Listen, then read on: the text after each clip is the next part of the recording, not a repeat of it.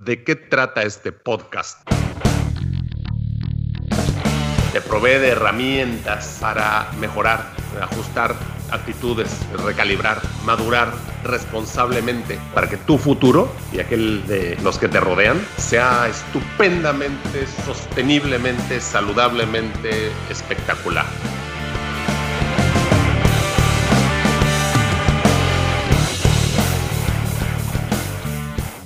Tenemos la, como invitado la presencia de mi padre, el ingeniero Leonardo Carlos Singer, que es obviamente el principal de mis mentores y cuyas enseñanzas no dejan de no solo asombrarme, sino hacer mi vida más profunda y entendible. Hay cosas que a mis 50 años apenas estoy entendiendo y en ocasiones un comentario o la falta del comentario, en el caso de mi padre, me hace entender las cosas. Y una de las cosas que dijiste ayer, papá, cuando estaba hablando contigo es que a nadie nunca, y me permito citar estas dos palabras que dijiste. A nadie nunca le interesa la experiencia. Correcto. ¿No se te hace esto atroz? ¿No se te hace esto un eh, terrible desperdicio de, de vida? Es, es, precisamente uno de los graves inconvenientes que tenemos la raza humana, que tenemos un chip equivocado. El chip equivocado que yo he detectado a través de mis 82 años es, eso le pasa a los demás a mí no me va a pasar. Y la prueba más palpable y más concreta es el vicio del cigarrillo. Los demás sí se enferman, pero yo no me voy a enfermar. Yo puedo fumar lo que quiera, que no me voy a enfermar. Y esa es la revelación de la parte estúpida que tenemos los seres humanos, de que nos consideramos un caso súper especial. En el, a mí no me pasan. Por eso, por eso yo muchas veces digo que a veces la experiencia ajena no le sirve a nadie en el, en el buen sentido, ¿no? Es decir, pues, realmente es una de las tonterías que tenemos los seres humanos, creo yo, el chip equivocado. Ahora, considero que parte de lo que hemos estado haciendo en el podcast a través de tanta información es ofrecer al escucha la posibilidad de cambiar ese chip, cambiar ese paradigma y aprovecharse de lo que uno lee, de lo que uno escucha, de gente que ha vivido más que uno, que tiene más experiencia, para no cometer los mismos errores. Claro, claro. Pero perdóname, lo que pasa realmente es que nos hemos vuelto desconfiados en el sentido de que no todas las cosas que dicen son en beneficio de algo en el sentido de que eh, no, le puedo creer a todo el mundo, entonces mejor no le creo, porque a lo mejor me quiere vender, a lo mejor se quiere aprovechar de mí, a lo mejor quiere mi voto, a lo mejor... Correcto. De hecho, el punto de escoger a un mentor o a varios mentores es ese, que no se quiere aprovechar de ninguna manera de ti. Más bien es al revés. Uno, como aprendiz, quiere obtener mm, enseñanzas y lecciones de, de vida de alguien que de una manera desinteresada, a veces queriendo y a veces este, no necesariamente queriendo, te puede ayudar. Y yo estoy en toda disposición de brindar mis mejores, mis mejores experiencias y mis mejores recomendaciones. Estoy en toda la posición de hacerlo. Ojalá y a alguien le sirva, ¿no? Es, es sorprendente, por un lado, la, la humildad con la que te expresas, papá, y por otro lado, la mm, disposición de, pues, compartir algunas vivencias durante los siguientes siete episodios que vamos a estar comentando sobre distintas áreas de, pues, de tu vida que seguramente serán invaluables para muchos de nuestros escuchas, que estén en situaciones similares o que puedan aplicar estos conocimientos como si fueran propios. Ojalá, yo francamente y dejando toda falsa modestia de lado, me siento un ser humano exitoso. Y quisiera este, poder contribuir al, éxito de cuanta persona me esté escuchando, porque realmente pues este, no ha sido nada, nada especial, las decisiones que yo he tomado no han sido nada especial, sino que algunos indicios que me indicaban que no, que este camino no mejora que el otro. Entonces, esas son las experiencias que, que, yo ofrezco y realmente, pues ojalá y le sirva a alguien, ¿no? Dime una cosa, y la primera pregunta entrando de lleno en el tema. ¿Tú tuviste mentores?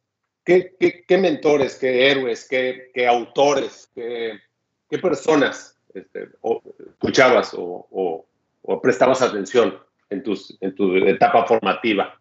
Mi padre, mi mm. padre Isidoro Singer, mi padre, que era un, un, un electricista, un no voy a decir humilde electricista, porque sería injusto, es un electricista, un señor que tenía principios en los que yo me quedaba realmente asombrado de verlo aplicar esos principios de honestidad, de integridad, de, buenos, de buenos deseos para el mundo. Y, y muchas veces yo le decía, ay, padre, ya pusiste filosofar porque él con la persona que se interesaba se ponía a platicar y yo escuchaba atentamente. Y realmente los principios de mi padre fueron los que a mí me eh, eh, guiaron toda la vida y, por aplicarlos precisamente creo que, me han llevado a, a lo que era mi éxito personal. Entonces, pero también pues eh, eh, el abuelo era ingeniero, perdón, era electricista y a lo mejor por este lado tú te hiciste ingeniero electromecánico o qué otras influencias tuviste aparte de, tu papá. Correcto, Mi padre traía aparatos para arreglar y a mí me encantaba pues desatornillar, sacar tuercas y ver por dónde había fallado la cosa. Y siempre me llamó mucho la atención la, la electricidad y la mecánica. Y por esa razón yo me decidí por la ingeniería electromecánica. Ahora, el tema aquí, perdón que te interrumpa, el tema aquí es que, bueno, tanto yo, eh, tú, el estudio, pues hemos tenido la fortuna de poder convivir eh, en el día a día y poder interpretar, entender y aprender de, él. Pero en el caso de, mm, libros, autores o, personas que no tengan a sus padres presentes, ¿no? Perdón, creo que escuché a alguien que hablaba más. Sí, sí, yo, mencionaba, eh, perdón, es que estoy en una conexión con mi celular. Puede haber sido algún maestro. Yo, por ejemplo, recuerdo con cariño, durante toda la escuela tuve mm, cientos de maestros, ¿verdad? Y estoy hablando formación desde primaria hasta la carrera, pero recuerdo con cariño, con un cariño especial a dos o tres particulares que realmente fueron los mejores maestros porque de ellos todavía conservo aprendizajes muy importantes para, para mi vida, ¿sí? Que aportaron muchísimo en, en, lo que yo hago y en cómo soy ahorita, ¿verdad? O sea, no era, no era el, maestro promedio, sino era alguien especial en mi vida de quien aprendía este, eh, eh, cosas pues con una, este, extremadamente valiosas, ¿no? Entonces, a lo que se refiere su hijo Arturo es si parte de su, de su padre eh, el, este, mm, tuviera alguna otra figura adicional este, que no fuera un familiar, que, que, también haya sido un buen mentor para usted. Que Algún héroe de la, de la infancia o de la adolescencia, ¿no? Pues que yo, pues que yo recuerde, y ahora que ustedes me lo están mencionando y yo repasando mis recuerdos, en, en, la, en la acera opuesta de la casa donde yo vivía con mis padres, había un señor que se dedicaba a arreglar zapatos, zapatero. Tenía un pequeño localito, un pequeño localito, este, eh, donde tenía todas sus herramientas, tus herramientas, pues un martillo, una tenaza, una máquina de coser de la época Inquisición eh, y ese tipo de cosas. Y él siempre había estado en la guerra, en la guerra austro, austro-italiana, y, a mí me encantaba ir a platicar con él. Y ese señor, don Antonio, nunca supe el apellido, este, era, era también con el que yo platicaba muchísimo y no solamente que platicaba, sino que cuando yo conseguía arreglar algo, una maquinita, volver a ponerla en funcionamiento o algo así, me cruzaba con todo y la maquinita a su taller, donde había otra, él estaba sentado en una sillita muy humilde y había otra sillita para los clientes. Y entonces me sentaba yo en esa sillita y le mostraba a Antonio. Antonio era la persona que realmente valoraba todo lo que yo hacía, porque ¿qué has hecho esto? ¿Qué materiales utilizaste? Y qué esas conversaciones las recuerdo realmente como algo también importante, que en esa época era importante para mí. Era importante. Entonces, este, yo pienso de que todo eso fue conformando una situación en la cual, pues, este, yo no, no solamente me gustaba este, hacer cosas, inventar máquinas, en, en, alguna oportunidad este, llegué a iniciar el invento de una máquina para pegar estampillas.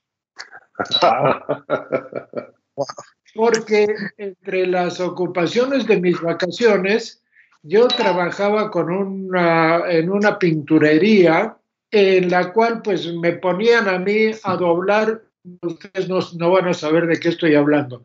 Los resúmenes de cuenta en una época, hace muchísimos años atrás, se le enviaban a cada cliente en un sobre que para no tener que repetir la dirección en el sobre tenía una ventanita, una ventanita de papel celofán o algo así. Y la, entonces había que hacer que, la, que la, la dirección que figuraba en el resumen de cuenta quedara justo en la ventanita. Y esa era la tarea en la que me encomendaban.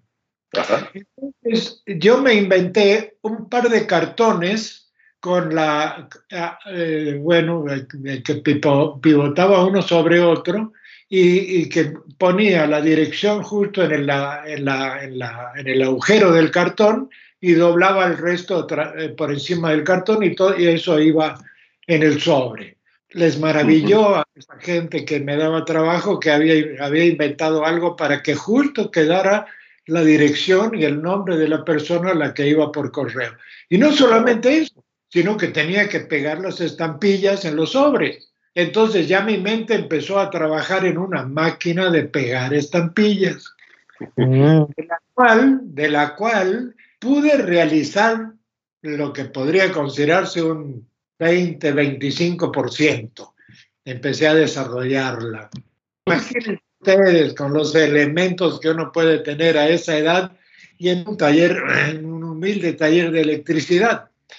Y no solamente eso, hubo otra oportunidad el padre de mi novia era dentista y un día me mostró un folleto que en las Europas se estaba utilizando unos tornos dentales este, que funcionaban en base a aire comprimido y con unas turbinas muy poderosas, entonces movían la herramienta y el, odontólogo podía la, la, la muela. ¿Qué creen? Me puse a inventar una turbina una turbinita, con los, con los medios que yo tenía, que, eran rudimentarios, ¿no? Era... Perdón que te interrumpa. Si naciste en 1938, sí. estos, esto que nos estás contando y ya con novia, yo creo que, que habrá sido unos 15 o 20 años en el futuro. Estamos hablando de 1950 y... Sí, algo así. Sí, algo así. Y por otro lado, don Antonio, entonces, ¿qué más aprendiste de don Antonio? Que lo consideras uno de tus mentores. ¿Qué más aprendí? Vi que las cosas funcionaban cuando se aplicaba honestidad. yo veía a don Antonio cobrar sus trabajos en una manera muy honesta, llamémosle. O sea, realmente eran, eran precios, bueno, es que es, es, complejo, es complejo. Vaya que lo es. El padre de mi novia, el dentista, cobraba una, por, por, por, sus tratamientos un montón de dinero. Y don Antonio cobraba unos centavos. Entonces yo lo veía que él valoraba sus trabajos de una manera tan honesta y tan, y tan correcta que sin aprovecharse de que, de que él sabía arreglar zapatos y el cliente pues no tenía ni idea. Entonces, sí, en ese sentido, mi padre y don Antonio eran gentes que siempre estaban, eran, eran muy, a mi parecer, muy equitativos en la forma en que pedían que se les restribuyera sus, trabajos. Mm. Esa, esa, esa, esa, esa, ¿cómo podríamos llamarle? esa honestidad, le llamaría yo, esa, esa, esa sencillez de, no sobrevalorar, de no sobrevalorar y aprovecharse que el, que venía no sabía arreglar zapatos. Y él de acuerdo con la pedra. Exacto, exacto. Entonces, todo eso fue formando sentido de decir, así deben ser las cosas, así deben manejarse las cosas.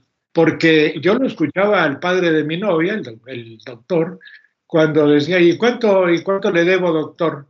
Y me debe usted, eh, por ejemplo, no sé, en esa época, 5.200.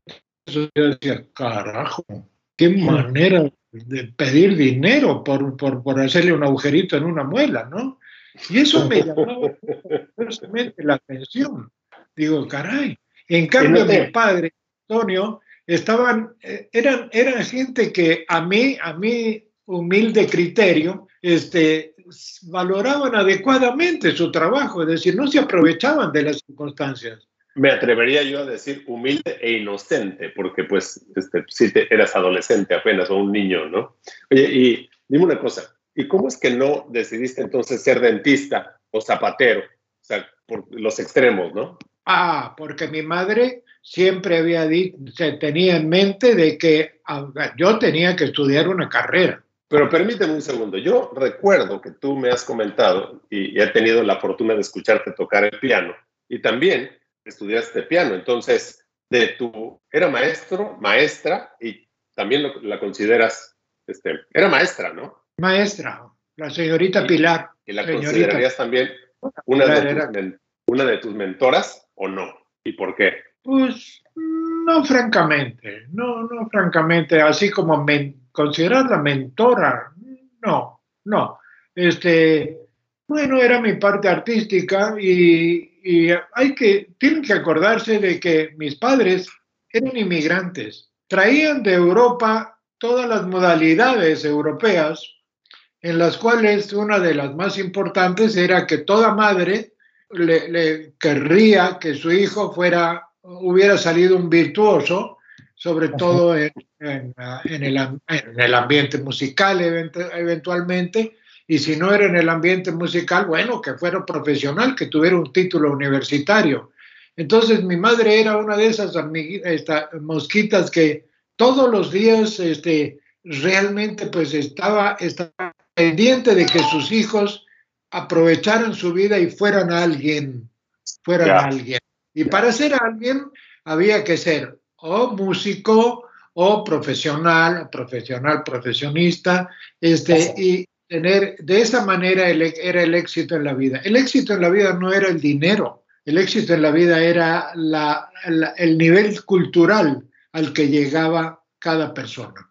Qué interesante, qué diferente es a hoy en día. Claro, entonces ahí es donde empieza a notarse la diferencia ¿Y por qué digo de que realmente pues les deseo mucha suerte a ustedes? Y ahora se me ha dado por decirle a toda persona joven con la que tengo el, con la que me contacto, este, decirle una, una sola cosa tengo que decirte, una disculpa por el mundo que les estamos dejando, que nuestra generación... una disculpa. Pero bueno, pero espérame, pero espérame, es, es un mundo lleno de oportunidades y con una tecnología que nos permite a miles de kilómetros de distancia. Ah, sí, sí, claro. Claro, pero al mismo tiempo los valores, los valores humanos han caído a un nivel realmente pues espantoso.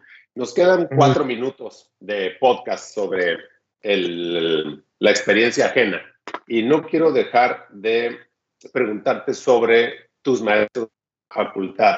Si alguno de ellos, al igual que Néstor, consideras que puede haber sido eh, mentor o de una manera especial que tú lo hayas adoptado para aprender más de, de ellos? Bueno, yo fui ayudante en la facultad, fui ayudante de cátedra de la materia materiales de construcción y ensayos. Este, el profesor de la materia era el ingeniero Francisco Giuliani, este, un, individuo también de unos principios y una forma, una forma de, pensar que realmente a veces en las, en las clases este, él daba pláticas, conversaba sobre temas y que también para mí fue uno de mis mentores. Siempre, siempre a mí me ha, me han, me ha conmovido los valores morales, los valores de ética. Ese tipo de situaciones a mí me hacía valorar a las personas. Se ha perdido mucha, mucha ética en estos años. Yo coincido con usted, señor. Nosotros, es decir, las nuevas generaciones, empezamos a darle importancia a la época, a la, a la ética, a, a, la ética y no a los valores materiales. Yo creo que poco a poco este mundo puede corregirse. De otra manera, si los valores materiales y los intereses sobre valores materiales predominan, no creo que sea otro, otro, otro final que una tercera guerra mundial, una cuarta guerra mundial, una quinta guerra mundial hasta que deshagamos el planeta. Porque realmente, si, si uno se pone a analizar las, las, las consecuencias y los, y, los, y los hechos que ocurrieron en la Primera Guerra Mundial, en la Segunda Guerra Mundial, uno se da cuenta de que, siempre lo digo un poco en broma, un poco en serio, por eso no aterrizan los platos voladores, porque saben que este planeta está lleno de locos que, que, que cada años nos agarramos en guerras en la que matamos en la Primera Guerra Mundial, tengo idea de que fueron 40 millones de muertos, y en la Segunda Guerra Mundial 70 millones de muertos. En la Segunda Guerra Mundial, Winston Churchill dio la orden de bombardear ciudades alemanas, eh, en, ciudades en las cuales no había soldados, había viejitos y niños. Bueno, en detalle, pero sí les recomiendo un libro que se llama Churchill, Hitler los, y la inútil Segunda Guerra Mundial. Muy bien, pues considero que como mensaje sobre la experiencia ajena, ¿cómo cerrarías el tema? Cerraría el tema con una, con una recomendación que se escucha, que es de lo más, creo yo, básicamente razonable, darle más importancia a la ética, a los valores morales. Esa sería la alternativa para enderezar este mundo. Este, y no caer en la carrera de tener yo más que el vecino y tener un mejor auto que el vecino y tener una mejor casa que el vecino. Entonces, pues porque ya con, con eso ya voy a caer en utilizar todos los recursos honestos y deshonestos para conseguir mucho dinero y poder desarrollar ese tipo de cosas. No sí. acordándome, no acordándome de que cuando uno se muere no se lleva absolutamente nada. Y si uno deja mucho de herencia, los claro. herederos empiezan a pelearse entre ellos. Así que el camino de, de, de, de la, honestidad es mucho más valedero que el camino de andar de andar tratando de compararse con los demás y de tener mucho, etcétera, etcétera. ¿Sí me explico? Es, es, un poco este, enredado el tema, pero pues bueno, ya a mi edad pues creo que me resulta complicado tratar de facilitarlo, ¿no? Pero lo veo con una claridad meridiana. La ambición, que la ambición y la, y la publicidad que nos hace decir, no, pues este, recuerdo correctamente de que, de que las publicidades de los cigarrillos en mi época de muchacho te, te hacían creer de que fumando tenías más sexapil, eras mucho más este, atractivo para las mujeres. Y yo vi morir a, mi, a un tío mío de cáncer de garganta, yo en esa época fumaba, este, y, y lo vi morir de una manera espantosa, y ese mismo día que lo fui a visitar ya en sus últimas horas, pues tenía mi paquete de cigarrillos y un encendedor Ronson, que eran muy buenos, los tiré a la calle y dije, no fumo más. Entonces, ese tío, llamado tío Zrulco, y lo recuerdo una vez que nos llamaste, yo tenía cinco años, 1976, ese tío también fue tu mentor. Y entonces tú dejaste de fumar. El tío Simón. Ah, el tío Simón, correcto. El tío Simón. Tú dejaste de fumar por la experiencia ajena. Correcto, correcto. Y ahora cuando veo, cuando veo a alguien con un cigarro entre los dedos, digo, y sin embargo no tiene cara de estúpido este, este individuo. tiene cara de ser inteligente. Y le digo, con eso, le digo, ¿tú sabes lo que puede hacerte ese cigarrillito? No, que en fin, que no, que yo fumo poco, que fumas poco, no tienes la menor idea. Me parece una estupidez lo que, lo que te debe hacer. Pues mira, lo único que nos queda es agradecer tu disponibilidad, disposición, tiempo y ganas de hacer estos podcasts. Em, vamos a organizarnos para los siguientes. En el estudio em, agradezco Javier Checo, agradezco Néstor, Gracias Yo también les agradezco mucho y veo que realmente y, me, motiva mucho eh, la, finalidad de estos podcasts. El que los quiere escuchar, que los aproveche y que sepa de que se trata de algo que no tiene nada que ver con la situación financiera ni con los bienes materiales, sino que son realmente conceptos que les pueden ayudar a desarrollar una vida feliz y, plena. Amén. Así es. Mando abrazos. Gracias nuevamente. Un abrazo a todos. Igualmente a ustedes, un gran abrazo. Gracias y hasta la siguiente. Hasta luego. Bye bye.